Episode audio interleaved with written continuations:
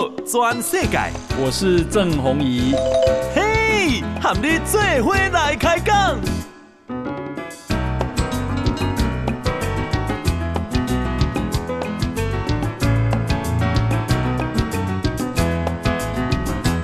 好，欢迎收听《宝岛全世界》，我是代班主持人石板明夫。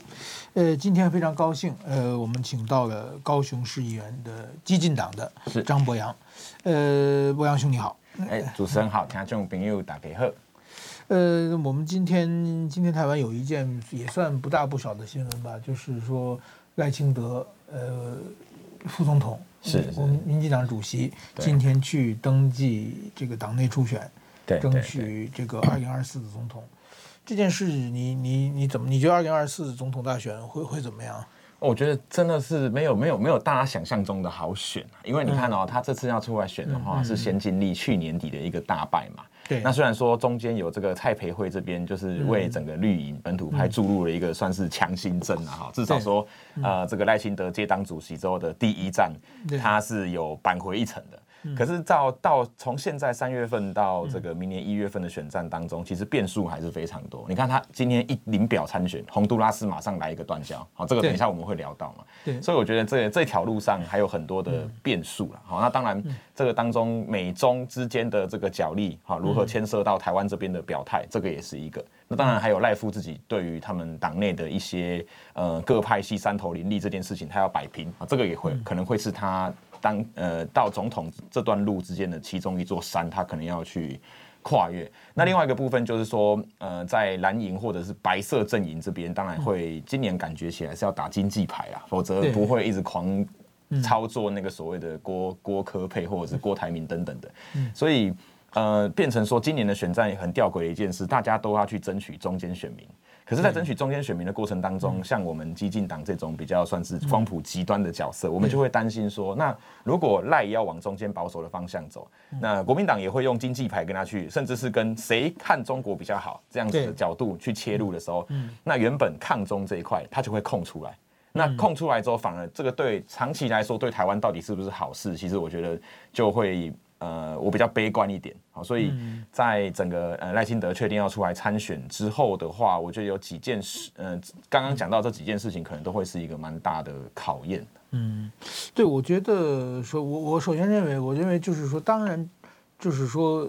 兵两岸兵凶战危，这个我想在去年已经过了高峰了，因为去年习近平想连任嘛，对，他一定要制制造冲突，把这国内的矛盾向外转，对，那么他已经连任成功了。相反，我们现在看到中国是在拼命跟国际社会修复关系，嗯哼，所以在这一点呢，在台海问题上，而且我想中国也会也在这个台湾选举之前也会选择不太刺激台湾这个民意的这么一个做法，所以说 也许。这抗中保台，也许这个亡国感这一次不会上那么强烈。是，那么这样的话，其实我觉得对民进党蛮不利的，就是说经济问题了。嗯，就是说，其实这个民大家投票还是看民生嘛。对。那么现在国际上的大环境是非常糟糕的。对。这个不是民进党这个做的好不好的问题，就是全全世界的通膨、战争、瘟疫还在继续。嗯。那么就是经济，就是说会是一个非常大的对执政党，全世界执政党。都是很难受的时代了。没错，没错。我们看到美国的川普、日本的安倍和这个英国的强生都做得不错，但是其实都被经经济拖下来的嘛。是是是是。所以这一点，我觉得民进党也不容乐观啊。我们虽然看到这个国民党现在是打的一个个的鼻青脸肿的 状况，但是说真的，呃，反而是会不会今后选举的这个政治议题一直是。靠国民党来炒作嘛？民生的感受上是真的会这样，像最近这个蛋价嘛，就是真的是，呃，当然蛋国际缺蛋这个是一个事实，蛋价在涨也是一个事实，但是民进党就真的趁趁在这个机会又被操作了一波，倒打了一波。对，所以这个像刚呃石板大哥说的，接下来的这几个月里面，民生的议题其实它的感受度好一定会牵扯到的是明年的这个选举，所以赖他就没有办法像过去一样这么。维持一个独派强烈的一个形象啊，他就必须要，他就必须要每天去谈论这些民生，他必须要让民众觉得说，啊，在把蔡的政权交到下一个人的手上的这个过程当中，我的生活条件是不会有太大变动的。那这个部分的话，他就会相对比较吃亏。如果真的是郭台铭这种所谓的企业家等等的出来选的话，相对来说会比较吃亏。嗯，这很难说。就是国，我觉得国民党很有意思。国民党现在到底谁想出来选？每个人都在。还有对了，还有的那个。每个人都希望别人决定他的命运嘛，没没有说自己举手。像今天盖夫很明显嘛，每个人都在三顾茅庐等着，怎么还不来啊？啊，对对对对对，完全不一样。国民党那边那个台语叫做“爱甲个给谁哩”，就是你想要，然后又好像你们赶快来捧我，来抱我。对，每每个人都每个人都一样，所以说是很很有意思。最最近朱立伦又说不出来选等等的这这些，就他民调不要把我放在里面嘛。嗯嗯嗯。但他们其实，我觉得这个是说，国民党现在还在一个党内协调沟通的过程啦，所以他们终究会在一两个月，或者是他们确定要提名那个过程，那个 timing 到的时候，他的人选就会出来。那接下来就真的是进入一个总统大选的一个互相比较，因为明确的双方都出来的时候，对，就开始正正式交锋了。对，那么还有一个最重要是有没有我我觉得台湾嘛，就是说如果分成中美两大这个阵营的话，嗯，那么。这这边的话，就本土派啊，需要得到美国的支持嘛。是。那么另外一派至少得到北京的支持啊。其实我觉得，比如侯友谊的话，他很可能两边都得不到支持。啊，有可能，有可能，因为确实跟美国的关系的话，侯友宜的。关系一直以来都，因为他一直都是老二哲学嘛，就是他就是有点韬光养晦的一个概念，躲在后面，那养他的人气。可是同时，他跟这个外教外界的这个关系，其实就没有比朱立伦或其他的国民党的头人来的来的那么明确。那所以我们讲说，台湾的总统大选，其实很多时候你是要经过美国的考试嘛，要到美国去面圣。那侯友宜这边就当然是我觉得就相对比较比较吃亏一些啦。嗯，对啊，对，而且他他就算朱立伦，朱立伦是两两边通吃嘛，就尽量在北京也派人去，在美国也派人去。对对对。嗯，但但是朱立伦的支持率一直一直上不来，这是一个很大的一个问题。我觉得还是没有论述了，基本上朱立伦也没有见过开过什么记者会，也没有。不过，不过这个这个要跟石板大哥聊一下，就是说，国民党到底在台湾有没有什么论述可言？这件事情我也是 一直以来都很很好奇啊。就是说，啊、呃，他想要他想要带着台湾往往国际的方向走嘛，可是他在整个国际论述上，他却一直往把台湾往中国里面锁。然后在内政内政的部分，其实也是一样。国民党过去就是因为地方派系，然后这个黑金，所以导致说他在整个内政的经济基础上，他其实是没有办法提出一套可以说服台湾人民。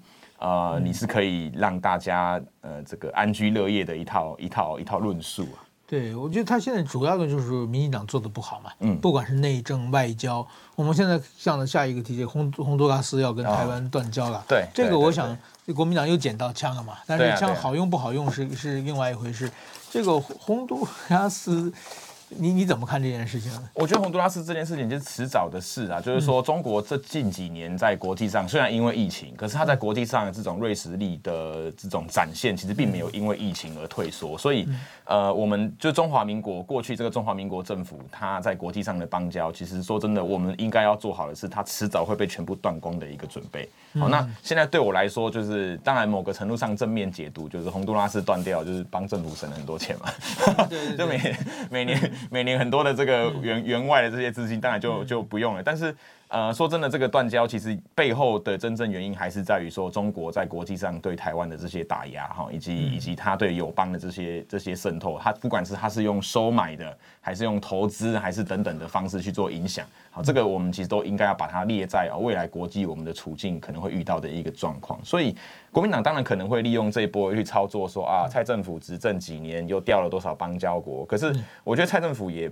不一定吃亏，是因为他也可以用这个去反操作，说那中国对我们的国际处境其实一直进逼的状况之下，那大家还要再投票，大家还会在明年给国民党一个机会，让他去跟中国建立更好的关系嘛？这个其实是蛮蛮蛮矛盾的啦。对，这次洪都拉斯如果断交的话，台湾应该邦交国就变成十三个左右了，可能慢慢还应该，我想还还会减少嘛，还会减少。对，就是说。等于说，这种和一些小国通过金钱援助维持的关系，这个其实李登辉时代嘛就开始。那个时候有那个时候的国际背景。对，但是那个时候台湾被称为什么凯兹外交什么，在国内 也是被被被被隔的很蛮多的嘛。就是这个对底到底对台湾的国际空间有多大帮助？因为那个时候啊，全世界的主要国家是看着中国的嘛。是是。那台湾需要在国际社会有一定的存在感，但是现在呢，时过境迁，就完全时空背景不一样。现在全世界的主要国家基本上都支持台湾嘛。是啊是啊。所以说，我觉得现在对台湾来说，跟当时的完完全不一样。而这些小国，他们是拿钱办事嘛？对对对对对。那哪一天中国钱比你多的时候，你就拜拜啦，就这样，就这么简单。朋友友情是用买来的，那当然就被别人买走嘛。嗯，那我会觉得说，就对，刚刚那个就是石板大哥有讲到一个重点，就是说。我们国际上有很多的小国，那现在的国际局势是，就算这些国家大国家没有跟台湾有实质的邦交，他在国际上的挺台力度，其实都比以往这些实质上有拿钱给他的邦交国的力道还要大。那另外一个重点是说，因为现在我们的呃国际社会其实因为美中的分裂，好，所以我们就分成两大，我们可以把它粗略的分成两大阵营。那其实你只要踩对边，你只要踩在美国这边的，你跟美国的这种非正式邦交的关系好。其实会胜过你去养十几个那种小的邦交国啦。嗯、对，我过去听说，台湾就是养很多小国，每年的这这些小国的唯一的工作就是说，呃，每年的这个世贸世界卫生组织的开会的时候，他们要联名提案一下，就是让要求台湾加入。然后中国呢就会拼命的用各种威逼利诱减少提案国。是是。然后比如说，就是台湾邦交国，比如说有十五个邦交国，一般提案的变成十三个、十二个，就会有几个被被。跑掉的，对，就虽然台湾邦交国跑票，对，就是这这是不是提案国就没有，一开始就没有提案，对。对然后呢，去具体投票的时候呢，中国会再用另外一种手段呢，就是威逼这些大使投票的大使是，就会出现一些大使尿遁，就是说开开始投票的时候，明明投提案国是十二个，投出来的是十票或者九票，又跑了三个，对。但是这群人呢，他们就是说肚子肚子疼嘛，去厕上厕所嘛。但是晚上有什么台湾之夜，就是台湾的政府出了很多钱把这些人招待起来，感谢，有这种就拿各种好处嘛，连吃带拿嘛。这些尿遁的家伙都会参加，又会出现，都会出现。你刚这样讲，我听起来很像早期就是地方的议会在投议长选票的时候也会这样，就是有人会不见，然后有人会跑票。对对对，然后拿到好拿好处的时候又会回来。对对对对对，很像那种感觉啊。所以这些这些苦这些朋友，我觉得不交也罢了。对啊，其实是真的。对，不是真朋友嘛，对不对？是啊是啊是啊，因为因为如果。其实我觉得我们还是追根究底，要面回回来正视一个问题，就是说台湾的国际地位这件事情一直都不被承认。所以你如果是用金钱的方式，当然就他，就算就算我们今天洪都拉斯没有外交，可是过去跟洪都拉斯所建构的一些，比方说学术的、医疗的等等的交流，就算没外交也能做啊。那你今天有一个外交，你除了要拿钱给他之外，他在国际上可能会帮你发声。但是就像我前面刚讲的，这些小国的影响力其实。比起这种美中两个大国之间的对峙之下，你的阵营选对边还比较重要。对对对，所以我觉得就是当时李登辉时代，他就是说结交这些很多小国嘛。那个时候大国是没办法和台湾交涉的。嗯，就是说我我记得很清楚，有有一年有一次华航在日本的名古屋那个飞机失事嘛，啊然后就是台湾派官员去跟日本日方交涉，因为有很多后事要处理嘛。然后当时好像只是科长级的交流，对。然后呢，台湾方面就是把这个事故的事情谈完以后呢，想谈一些跟日本的，比如说别的交通协定方面的事情。对。日方的官员就说，我们现在没有被授权谈这个事情，就就不不去，就是不敢接，就不敢接场。层级没有到那边，他不能够自己。就是跟台湾没有没有被授权，就是日本政府。不能政府之间对台，但是现在呢，那是刚是科长级嘛，慢慢升到基本现在可以次官级的，就是副部长级的也可以交涉了。而且现在台湾跟比如说过去台湾跟美国的关系，台湾人去美国申请签证，一开始要离开台湾的，就是包括。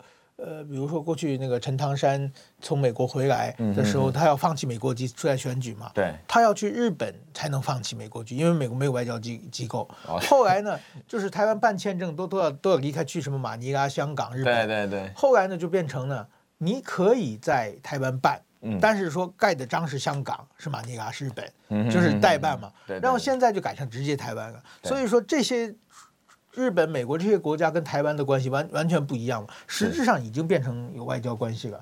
所以说，确实这些小国 靠靠拿钱养的这些小国也是没没什么必要了。我觉得这个，我当然说，在野党会还会一直批评，他可能会操作一波啦。对，那我觉得如果执政党的话，其实就是赶快让这波新闻就就过去了，因为因为说真的。台湾现在这种。嗯三两个月就一个美国大官来，然后一个日本谁谁谁来的那个状态下，说真的，洪都拉斯真的，我当然不是说批评洪都拉斯，我意思是说，这个断交的新闻真的有这么重要吗？跟相比台湾历年的国际处境来说，我觉得我们现在还是在整个往上走的一个阶段，那它可能会是一个稍微下挫，但是但是整体还是往上啊。对对对，而且而且我觉得这这种断交的事情的话，会对台湾，我我认为不并不见得是负面的，因为。就是比如说，像日本的国民的观感，对，就觉得中国又在欺负台湾嘛。啊，是啊，是啊，对不对？那日本的就是说，日本、美国都是民主国家嘛，它靠民意嘛。就是说，民意觉得同情台湾，民意支持台湾的话，那么政府就不得不支持台湾嘛。是啊，是啊，是啊。所以说，我觉得像这种中国霸凌台湾的新闻，其实出来的越多。我觉得对台湾不见得是坏事啊。是，而且我觉得，所以，我所以，呃，总结会觉得，台湾人民其实已经对这种外交断交是没什么感觉。蔡政府刚上任的时候，二零一六年，这种断交大家会很有感，因为就哎，民进党执政，然后外交信心会不足。可是说真的，他已经做了七年，然后这七年的外交成绩，其实大家都看得到。对，所以你说这个要很。要多么严重的话，我是觉得对台湾的生活没，如果是台湾人以后不能去美国，不能去日本，我想很多台湾人会也感觉很很不爽。但是洪都拉斯可能这一辈子也不会去了，对不对？没错，对，真的 很多人对，甚至很多人连洪都拉斯在哪里都都都不知道啦。所以我觉得这个并没有那么的那么的严重。但是当然也有人认为说，它可能会影响这个。跟美国的关系，如果是如果是从这个角度的话，那当然可能台湾这边要特别去注意这件事情。嗯，好好，我们先谈到这里，马上回来。报道全世界，郑弘仪喊你最伙来开讲。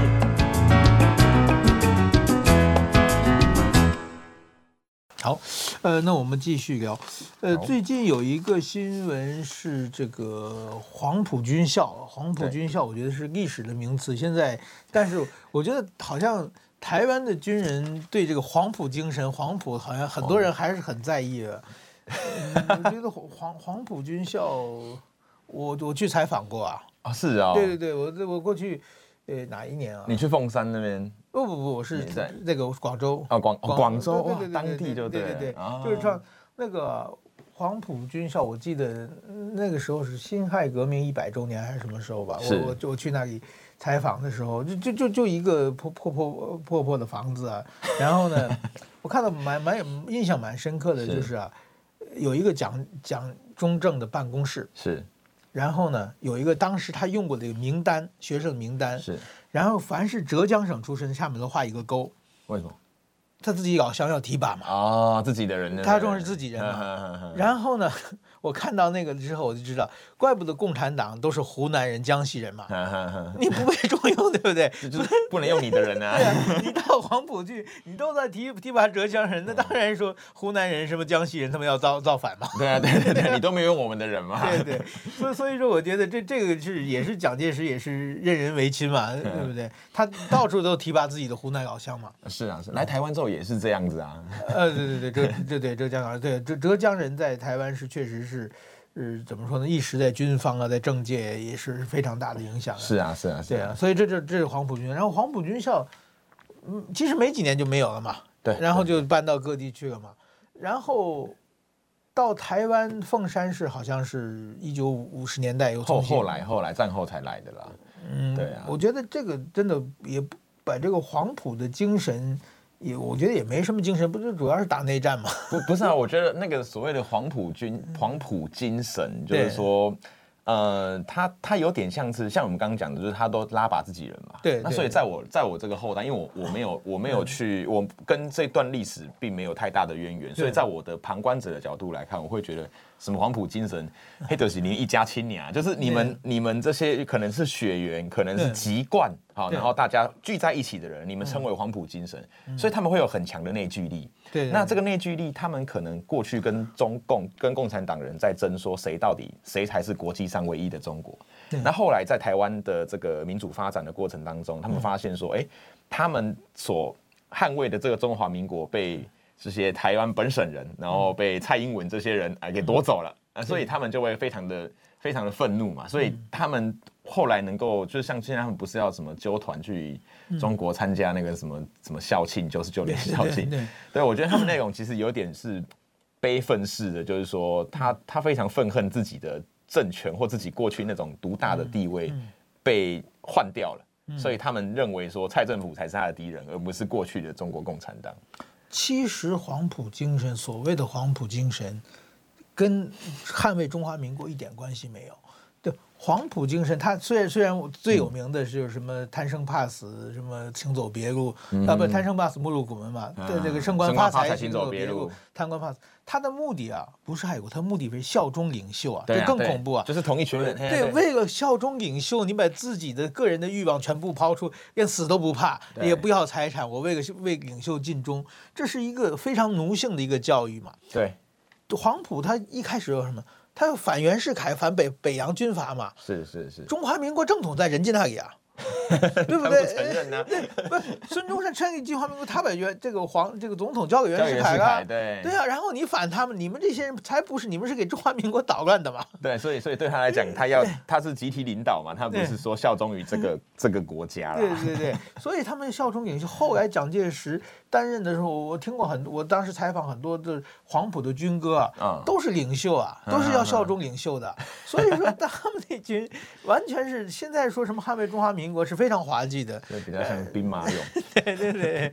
然后他们到了这个台湾以后呢，中国为了统战，嗯哼，中国为了统战呢。就成立一个黄埔同学会，因为黄埔很多共产党人，黄埔毕业的跑到共产党去了嘛，是是，主要是湖南和江西的嘛，没有没有得势的那一团那一群，但是所以但是他们有同学嘛，国共两党，所以说他们后来就变成这个黄埔同学会呢，就是说跟九十年八十年代的时候，蒋经国时代就开始两岸的交流交流，然后呢，在中国的。黄埔同学会就是一个同窗会啊，它是正部级单位啊，是是不跟外交部、国防部一样大，是是是是，是一个正部级单位。然后就为了两岸这个统战，但是说这个怎么说呢？慢慢的这些黄埔毕业生全部凋零了嘛，对，就是就就过世了，年纪年纪年纪大了嘛。真正黄埔的，那么剩下的共产党的时代就完全跟黄埔一点关系没有，就是。现在军官学校的后后身都没有嘛？共产党是是鉴定自己的军校嘛？所以现在的中共的高层，除了还有几个九十岁、一百岁的人以外，跟黄埔一点关系都没有。对，跟当时的那个黄埔的已经不一样了。对，连黄埔的继承校都没有。台湾凤山还可以说继承黄埔嘛？中共的把那个打倒了以后，连黄埔那个都没有。他只是沿用那个名字而已。对，黄埔 同学会，然后大部分是啊，黄埔毕业人的儿子。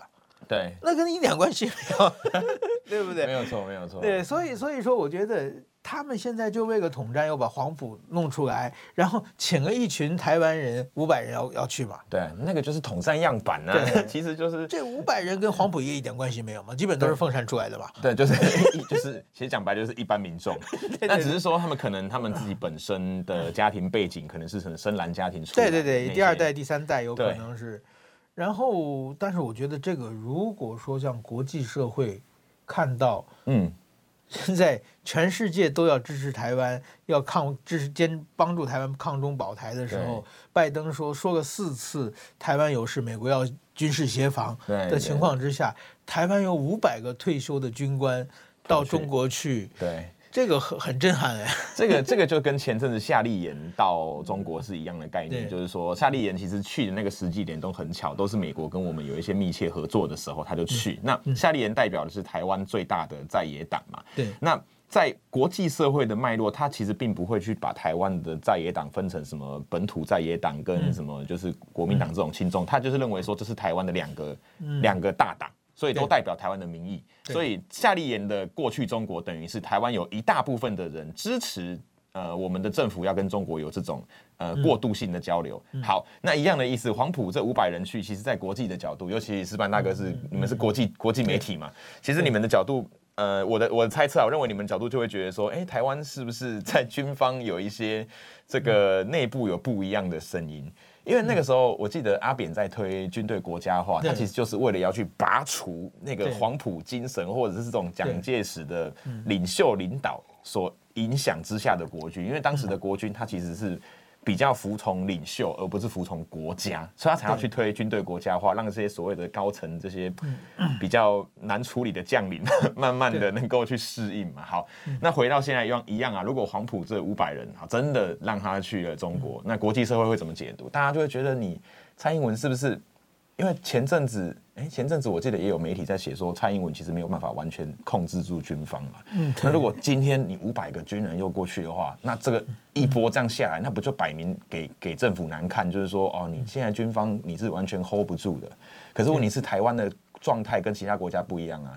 你如果说今天是日本或其他的一般正常的国家有军人到中国去，好，你可以说那是官方性的交流。可是台湾的状况是官方不允许。你这些军人，你还过去哦？那真的就是那个，其实很很接近政变啦。那最大的敌国嘛，对啊，这是最大的敌国。你是第一线，你要跟他未来最有可能交战的国家，结果你的军人训练，你还不是你都有说跟我说是消防员，跟我说是什么民间团体，就说 哎，你是滚狼呢，你是军人，然后你还过去，嗯，对啊。啊，我觉得冯世宽当然前两天有开一个记者会嘛，那有点像是。呃，温情喊话啦，就是说啊，你们去了，我们情何以堪啊，等等的。可是我觉得这个，我觉得再怎么样温情喊话，都不会比你直接一条立法，就是明定现在我们跟中国的状态是不正常关系。那在这个状况之下，特殊敏感单位、军警等等的都不准过去，这个还比较明确。对，我觉得，我觉得这这个其实是一个很严重的事情。这个过去之后，以后就是说，等于说。真的，如果台海真有危险的话，那美军要不要协防？他会担心的。对啊，到底你会打谁嘛？对不对？我来，我军舰开过来，结果你五百个人打我怎么办？对，所以有有有，就是日日本，我我我听他说，就是在有的在军军校演讲，有军人就是说，因为他们接受黄埔教育，黄埔教育是抗日嘛，对，抗日精神嘛，对是。然后呢，就是有人问，就是我有一个朋友是大学大学老师，他去军校演讲，然后军校一个教官就问他。说如果说两岸开战的话，日本介入，对，那么我们不知道枪口要对着谁。是啊，有可能。不不，日本说日本介入，日本是来帮忙，好不好？对，他也不是介入了，他也很怕这边打完打到他那边去啊。对啊，他他是帮台湾的。你你首先的，我觉得最重要，你作为人，你先分清谁是敌人，谁是朋友嘛。对啊，对。日本如果过来的话，不可能帮中国打嘛。对啊，对啊。对不对？一定是帮台湾协防嘛。对。那台湾的军队不知道枪口该对哪里的话，那是很很严重的问题啊。对日本来讲，他要派兵，他也有他的民间压力啊。那他如果他的民间认为说，哎，你台湾自己都拿不定主意了，我还要派我的阿。兵哥去你台海那边协防，怎么可能？对，所以说我觉得这这是我觉得今后我觉得台湾民主化之后有很多的，就是独裁时代这些流毒啊、遗毒啊，应该消除。我觉得就是说，比如说他们所谓的黄埔精神，就是我认为一个国家一个民族最重要的是一个想象的共同体嘛，我们是一起的。那么如果是同一个民族，我们想就是有一个蛮有意思的比喻，就是说想象无名英雄的碑。就是为这个自己捐躯的，不知道这这碑里埋葬的是谁。如果是共同的，就有民族感。那么，我想台湾人可能想象那些，可说不定是郑南荣啊，或或者是一些什么二二八的人呢，或者是在在往的为台湾的这个独立和台湾的民主。呃的一些献身的烈士，但是说另外一群人想的是什么黄花岗七十二烈士啊，对不对？太太太对啊，太原五百万人啊，对不对？那那就完全不，你们想的不一套嘛？对，是不是一路的东西嘛？那黄花岗啊，七十二烈士跟台湾人基本没关系嘛？没没什么，就连八二三，有时候你就会觉得，光一个八二三就各种，有人说是保卫台湾啊，有人说就，可是在我的角度就觉得那个不是保卫台湾，那是为了保卫国民党啊，对对，就很多种角度嘛。对，所以说这个我觉得要让确定台湾精神、台湾本土化，其实我觉得军队的本土化是非常重要的。是这个陈水扁总统完成了军队的国家化，是，但是这个军队的本土化还是任重道远。是啊，是啊。我觉得像民进党是执政党，而且执政两次了，但是民进党的立委可能包括市议员吧，对，都没有军军系吧？有吗？几乎拿不没有，我觉得没有啊，没有。我至少没有听说过。他他的，我觉得他的那个军队军队的统治比较像是跟你用交换的啦，就是说他没有办法一次掌握这些所有的人嘛，因为军方的这些高层等等的这种深蓝还是一大堆啊，所以他只能够用局部的方式去跟你换短暂的这种短暂的掌控权。所以你你说你说蔡英文政府真的是完全掌握台湾的军方吗？我觉得这个东西，我我自己是打一个很大的一个问号。不，我觉得至少你们都是深蓝的话，里面会冒出几个绿的将军出来以后替民进党选举。嗯很少吧，至少民意代表没有啊。没有没有，以前就一个谁，蔡明前国防部长那谁，蔡明那是文人嘛？对对对对对，那文人就是说军方，就是我想可能、啊、对可能是比如说一个将军，他是心向民进党，但是他出来的话也拿不到军方的票，应该是可以这么讲，很难达到，对不对？不太可能，不太。这这就是台，我就是台湾的很大的问题，所以。军队是统一在站在在在野党那边，是是是是，个别的跳出来的人，只能你跳出来嘛，你任何势力都带不出来嘛，这是一个我觉得一个一个蛮严重的问题啊。所以，所以后来为什么你看有些人在操作这个反战会如此成功，就是因为他他其实不去跟你讲我今天要跟中国作战或跟敌国作战嘛，因为他也知道军方军方的里面的想法有非常多，所以他就跟你讲反战，然后我们要和平。那这个这个逻辑成立之后，下一步就是说啊，那我们要跟中国谈谈条件，要和谈，要和谈。对对对对。所以为什么过去每次讨论讨论到中国议题，台湾一直硬不起来的原因，其实也是因为这样，就是。内部真的是对于一个国家的想象，你刚讲的那个想象共同体有太多不同的声音了。对对对。所以，我我觉得台湾会，我们为什么一直很过去要主张要转型正义，然后我们主张就是历史的这些东西要一直不断的重新提到它，其实就是因为我们要去统合台湾人在作为一个共同体的过程当中，大家的思路嘛，要想一样嘛。嗯。我觉得 千万不要低估共产党的统战能力，共产党的手腕是很厉害的。然后有人说有一句话蛮有意思，他说看共产党多强大，共产党可以把一个非常强大的国民党那个打到台湾去，打到台湾，又把一个落魄的国民党骗回中国。啊，对，前面这个我们都听过，后面这个，对对对，后面这个，所以说这是手腕有多高，然后他又把他拐回来，了对对，就就都是他。对啊，对啊，对啊，你看以前什么血海深仇啊，国共势不两立，什么汉什么汉汉贼不两立，然后现在就回去了，就是回去了。对，所以说共共产党他统战是很很很很厉害的。我觉得你即使你觉得我不会被统战，我只是想回去看一看，或者只是。这个祭祖嘛，对，祭祖，他们最爱祭祖，或者是跟中对对方谈一谈，谈一谈，可能就是至少和平嘛，谈总比不谈好嘛。但是你一去的话，就会用各种方法被利用。对啊，对啊，对啊，没有错啊。那个那个柴契尔夫人 也是这样子被弹下来的。对对对，没有错啊。所以所以其实刚刚讲到，就是说，你看过去谁想得到黄埔还可以办同学会，然后还可以交朋友，然后交到最后，哎，过去黄埔是嗯。就是两边两边是水火不容嘛，就现在的黄埔是，哎，你来我家，你来我家走走，我真的可以把你拐过来，对对吧？谁谁想得到这种？你看，但是明目上他会跟你说统战吗？不会啊，他就跟你说同学会啊，然后啊黄埔精神的发扬啊，然后交朋友啊等等的，可是。这个过去之后，这些五这五百个人说不定自己也没有想过，他们过去之后其实是对国际上发出一个非常严重的讯号，就是这些国际友邦要停台湾的信心全部都会有严重的打击啊。对，另外一个他可以分撕裂台湾社会了。我觉得台湾大家回去以后，他表面上骗你一些好处，然后你觉得对岸好像好像是。很和和蔼可亲的，实际上他的狰狞面目是藏在后边的。是啊，是啊，是啊，没有错。嗯，好好，那我们先聊到这里，好，马上回来。报道全世界，郑弘仪喊你最伙来开讲。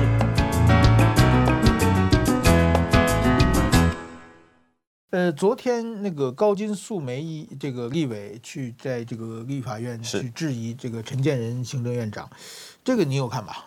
有，这个其实呃，嗯、这个当然大部分的媒体下标了哈，都是说呃陈建仁罕见动怒，对，对 但是但是我觉得在那个状况下，陈建仁动怒，我反而放相对放心。因为过去我们对陈建仁这个大人哥的印象就是说，哦，好好先生啊，然后这个文质彬彬，然后气就是气气质优雅嘛，对不对？我我才担心他不动怒，可是他动怒，我就相信哦，这个人他确实是会在该坚守的议题上是非常坚定的。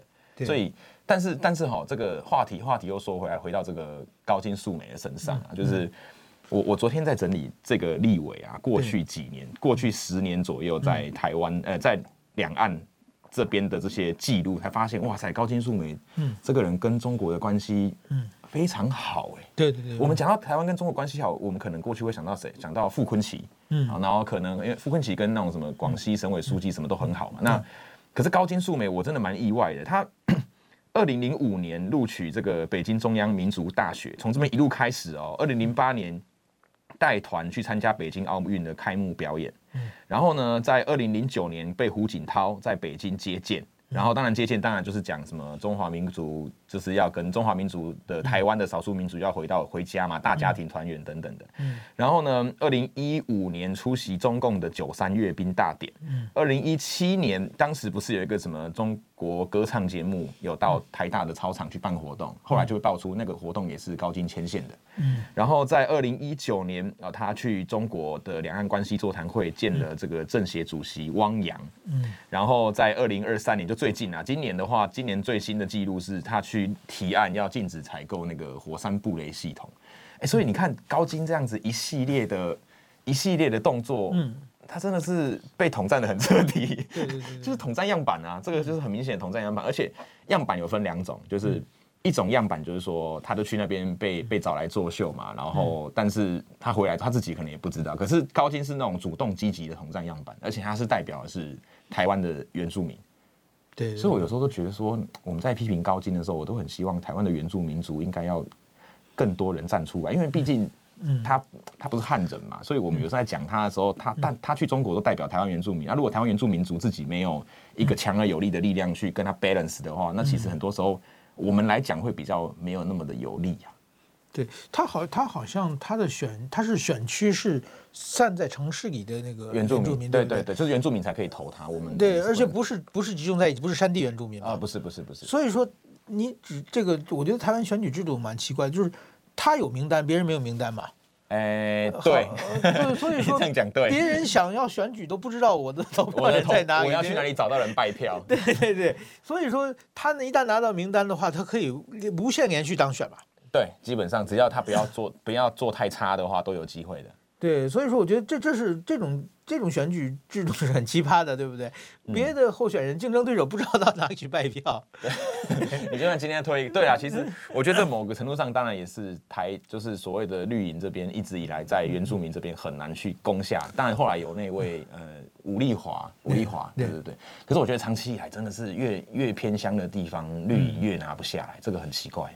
对，执政党这么这么多年，我这这是我一直蛮奇怪的地方。比如像在日本吧，像比较类似原住民的这种比较偏乡的地方，比较生活这个社会没有这个没有现代化的、没有太发展的地方，一定是支持执政党的，因为你支持执政党才能拿到资源，你才有资源。对啊，对啊，对，没错。对，一般是这长久。但是台湾为什么一直在支持在野党？对，就是就是就是，你看国民党居然党产被动了，然后。这些这些过去会依靠国民党拿到好处的地方，嗯，还是铁票，就还是铁票。然后我想说奇怪啊，民进党对他不好嘛？也也也不会啊。可是就是拿不回来，就是拿不回来。那我换句话说，他们可能有有有办法从别处拿出资拿到资源。当然也有可能，对对对。所以你看后后来为什么后来为什么傅昆奇被爆这个两岸直航的时候，大家很惊讶，说哇后就是台湾的后后后花园突然开了一个统战的大破口，竟然可以花莲跟中国这边关系这么好。那其实就是在缺乏媒体或者是大众大呃，应该说大家比较关照不到的地方，其实统战就是这样默默的就对对对，而且而且牵扯到这个原住民的话题的话，有一种政治正确嘛啊对，不能够随便批评嘛。对，我觉得这这个评论对对对对很难评论。我觉得这是一个也是台湾的一个比较选举比较特殊的一个地方啊。是啊是啊是啊。所以你看今天高金的这个事情，它其实还有一个东西可以谈，就是说这个以美论啊。对，其实其实我觉得，因为他们今天他们今天争执的主题就是说，哦，台湾跟美国这边两边要做这个官员的官员的交流嘛，然后美国会有一些官员来到台湾这边，那当然高金就站出来挡啊，他就他们的。论调其实很简单，就是说啊，民进党政府都甘愿被美国统治啊，然后你们都不敢对美国硬起来，然后美国就是卖一些不要的飞机、不要的飞弹给我们，然后我们还要花大钱去跟他们交流，反正就是类似，或者是美国战争不会帮我们等等的这个。但其实说真的，以美论，你回到追根究底的问题，就是，那就是中国不希望台湾跟美国走太近，所以才要去散播以美论啊。对对对。那你高金今天这个说法，不就刚好就证实了？那你就是在帮中国做这一种新战喊话的宣传嘛？对我，我觉得以美论就是说，那么以美论当然说，对任何国家都不能百分之百放心嘛，每天都要自己努力。当然，当然。但是说如果说美国和中国二选一的话，嗯，那这个 美国跟没没有可比性嘛？那中国是天天想把你吞并的地方嘛？对，那美国至少没有领土上的野心吧？是，而且美国在历史上帮过台湾很多次嘛，这个也有证明嘛。中国在历史上没有帮过台湾嘛？只是欺负过台湾嘛？对，对啊，所以说这种我觉得这是一个很明显的问题。另外一个，现在台湾的所谓的反战和平啊。这个我觉得它是有一个逻辑上的问题啊，嗯，就是说，如果说你是战争的一方，对，你是发动战争这一方，比如说，比如说你现在在俄罗斯反战，你是英雄了，对，对不对？你是宣呼吁大家不要停止杀戮嘛？对啊，但是如果你是，如果你现在在乌克兰反战，那你就是投降派嘛？这对啊，这很 明显的，就是对啊。我觉得这是一个。那么台湾很明显，台湾如果说台湾我们要反攻大陆，对不对？嗯、我们要打过去，你反战，我觉得你说的就可以，至少你你的是一个不主动的。对。但是说对方要打你的时候，你反战，这因为你没有主动权嘛。昨天昨天陈建仁就讲了一句会呛那个高金素梅，他就说。啊，不然乌克兰不要抵抗吗？你叫乌克兰不要抵抗吗？对对对，对，我想他他就想叫乌克兰不要抵抗嘛。对，高金素梅可能就是想叫乌克兰，照他的逻辑嘛。对对对，就想叫乌克兰不要抵抗。嗯，但是我认为随着这个战争的这种升级，是我我这个对立的升级，我想进这个选举的热度涨高以后，这种。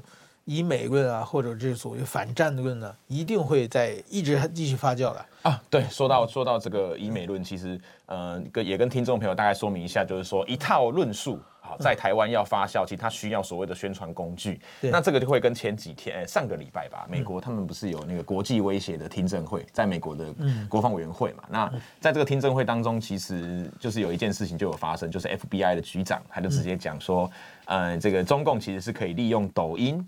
的这个全球的这样子的一个数据的收集跟监控，去影响对台的论述，尤其是在战争发动的战，如果战争发生的时候，这些所谓的以美论，其实就会透过这种抖音软体的，因为它它现在真是全世界市占市占率最高的软体，哎，比脸书还高，哎，就是当当如果真的两岸发生什么状况，那我们的年轻人或者不要讲年轻人啊，其实台湾真的蛮多人在使用它，那如果他如果收到非常短而且非常密集这些跟反战有关的资讯的时候，那你说这个以美论会不会发酵的比抗中保台还要成功？绝对会啊！对，因为年轻人是一张白纸了，所以，所以我现在，我现在我们刚才也讲，就是有一个士兵突然跑到游泳游过去了嘛。光凭这一点，我觉得是一个非常深重要的问题，就是说这个士兵。有人说他是去见网友了，这是什么理由我不知道了。但是说至少他认为对岸的生活很好，他没有意识到风险，也没有意识到对岸是一个独裁国家，没有意识到所有的负面都没有。那他在军队里面，他可以看手机，可以就是说接接触。现在年轻人用这个抖音、小红书，中共的渗透。对。那如果他天天看这个东西的话，他可能会很向往对岸的生活，是因为没有任何负面的信息。那所以说，我觉得台湾的军方被这样渗透的话，那这么想的就可能不是他一个人，可能是很多人嘛。是是是，这个我觉得是一个非常严重的问题啊。这个当年两蒋时代的军人是，你不能听收音机都都要关紧闭的，对不对？对对，不能偷匪匪台嘛。当年中共对这个这个国国民党内部的这个台湾的渗透。只是能通过收音机而已嘛，没有别的手段了嘛。现在可以通过这个小红书啊，通过抖音，对吧？对。然后，但是现在的军方基本上没有出这方面的处罚了嘛，你可以随便用嘛。对，基本上没不太可能，不太有这些。就是他就算他就算有进手机，他也是有开放时间可以可以去做使用了。对对对，所以所以说，我觉得，但是说这个什么小红书啊，什么这个抖音啊这些东西的话，就是。比他们稍微大一点的三十岁以上的人可能知道，但是年轻人可能就他从十几岁只是天天天天他的生活主要是这些东西，对，他觉得对岸就就是对岸更好，对，就会出现这种这个如果在今后的台湾的军队里边变成一个很大的势力的话，我觉得这是一个很恐怖的事情。是这个东西的严重性在于说，如果因为抖音其实它并不是只有在台湾，它的全世界，我看了一下，二零二一年就是一年多前，二零二一年年底，它的全球用户破十亿。然后呢，二零二二年的年初，它的全球下载量破三十亿。对，那 过了一年了，已经又过了一年多了，这个量一定是越来越多嘛。那如果它今天是啊美加啦、澳洲啦等等地方去使用这些，它的严重性都没有比在台湾严重，因为台湾是面对中国威胁的摇滚区，我们是第一排。那我们的，所以我昨天早上才会在开那个记者会，要求说，如果我们有数位发展部，我们是不是应该要有一个专责单位去针对抖音来做管制？你没有专责单位没关系，因为像美国，美国它其实是有专责立法，还没有过啦，有人提案立法，然后什么有国会听证报告。对，可台湾。没有专责机构，没有专责立法，也没有听证报告。那请问一下，我们第一排我们什么都没有？人家美国跟中国这么远呢，我们那么近，我们这些都没有啊？我们是要怎么怎么防？不要讲打仗，我们要怎么防御人家的洗脑入侵？对，你猜呢？嗯，我我我觉得抖音最最的问题就是过去，比如说脸书、推特还有 IG 这些软件软体的话，它都是怎么说呢？本部在美国嘛？是的，你可以投诉啊。你觉得这个是假账号？这个天天散散布消息的话，你去投诉，他会给你封号嘛？投诉人太多的话，至少有这种机制了。虽然问问题很多，抖音的本部在中国。对啊，那你投诉一一千万粉也，没他也不给你嘛？谁理你啊？对对对，所以说这完全是他可以操操控在里面嘛。是是是是是，规则他讲嘛，机房在他那嘛。对。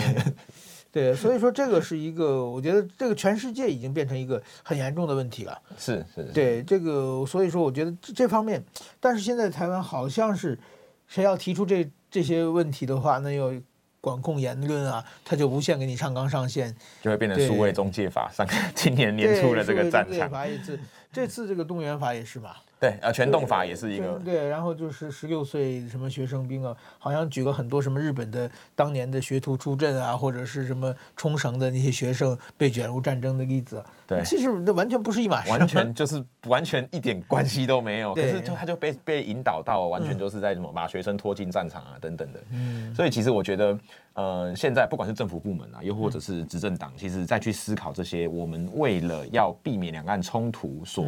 做的这些事先准备的，不管你是要讲法案或行政命令都好，其实你都要去思考一件事：你现在不管推什么，你都有可能被这种负面新闻，哎，这种假新闻来带风向，这个都要先思考进去，而不是像我觉得全动法，最大的问题就是他在推出之前，他没有去思考过会遇到什么样的反弹声浪，他就是很单纯的就是哦，我要推，然后就推了，可是他他没有做舆情舆情的推沙盘推演，嗯，所以你一推出来之后，你遇到假新闻，国防部就推就退了嘛。啊，国防部退之后，行政院不买单，立法委员不买单，然后这件事就就就不了了之了。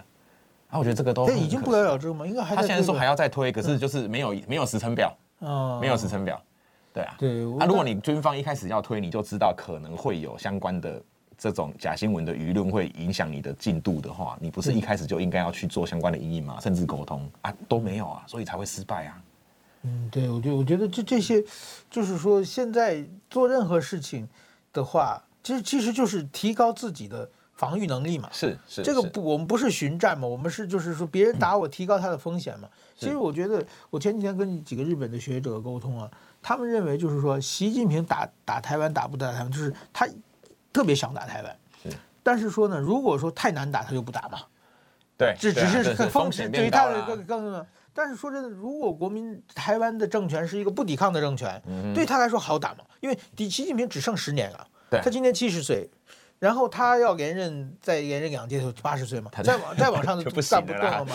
在这十年之内，如果台湾坚决抵抗，台湾坚决跟国际社会站在一起，他认为门槛太高，难度太大，就可能放弃。但是如果说台湾现在又不抵抗啊，我天天跟你笑眼，然后跟国际社会我也搞弄好，不理国际社会，国际社会也不帮台湾的情况之下，对他来说打台湾更容易了嘛？对啊，打或买他都 OK 的情况之下，他当然台湾就不用玩了。对对对，所以说这点我觉得要清楚，就是其实就是你要投一个抗中保台的一个积极备战的，才能这个政党选举这个候选人才台湾才能安全啊。是，所以这个话题又回到一开始我们刚刚讲赖清德领表之后嘛。好，那因为呃刚前面有说，就是今年的选战一定是在比谁跟中间选民最好。那在这个情况之下，其实我觉得我们激进在这个过程当中所扮演的角色就会特别的重要，因为赖一定会。去避免去讲到什么过去那个什么务实的台独台独工作者这一块，那他会往中间靠的同时，台湾一定要有人出来继续喊台湾独立，继续喊独立建国，喊抗中保台这一块。所以赖已经在喊所谓的和平保台的时候，我们就会跟他说，和平就要抗中，这个是我们的一个角色。那也只有这样子，这个声音继续存在的过程当中，美日这些大国才会注意到台湾其实是有自己的抵抗意志。因为当如果两大参选人都已经在喊中间选民要喊的东西的时候，其实，在国际上的声援的力道就会相对比较弱，因为他们看不到你的抵抗意志。那赖赖，可是这不是赖的问题，因为赖在这这个过程当中，他不可以继续喊。他如果继续喊，他绝对不会当选。对，所以他必须要往中间走。好，就是像这个你之前跟我讲那个嘛，他要每天拿中华民国的水往 往自己身上泼。对 对，但是这个时候我们就是要每天喂他喝台独的汤。OK，好好，那今天先到这里啊，谢谢谢谢。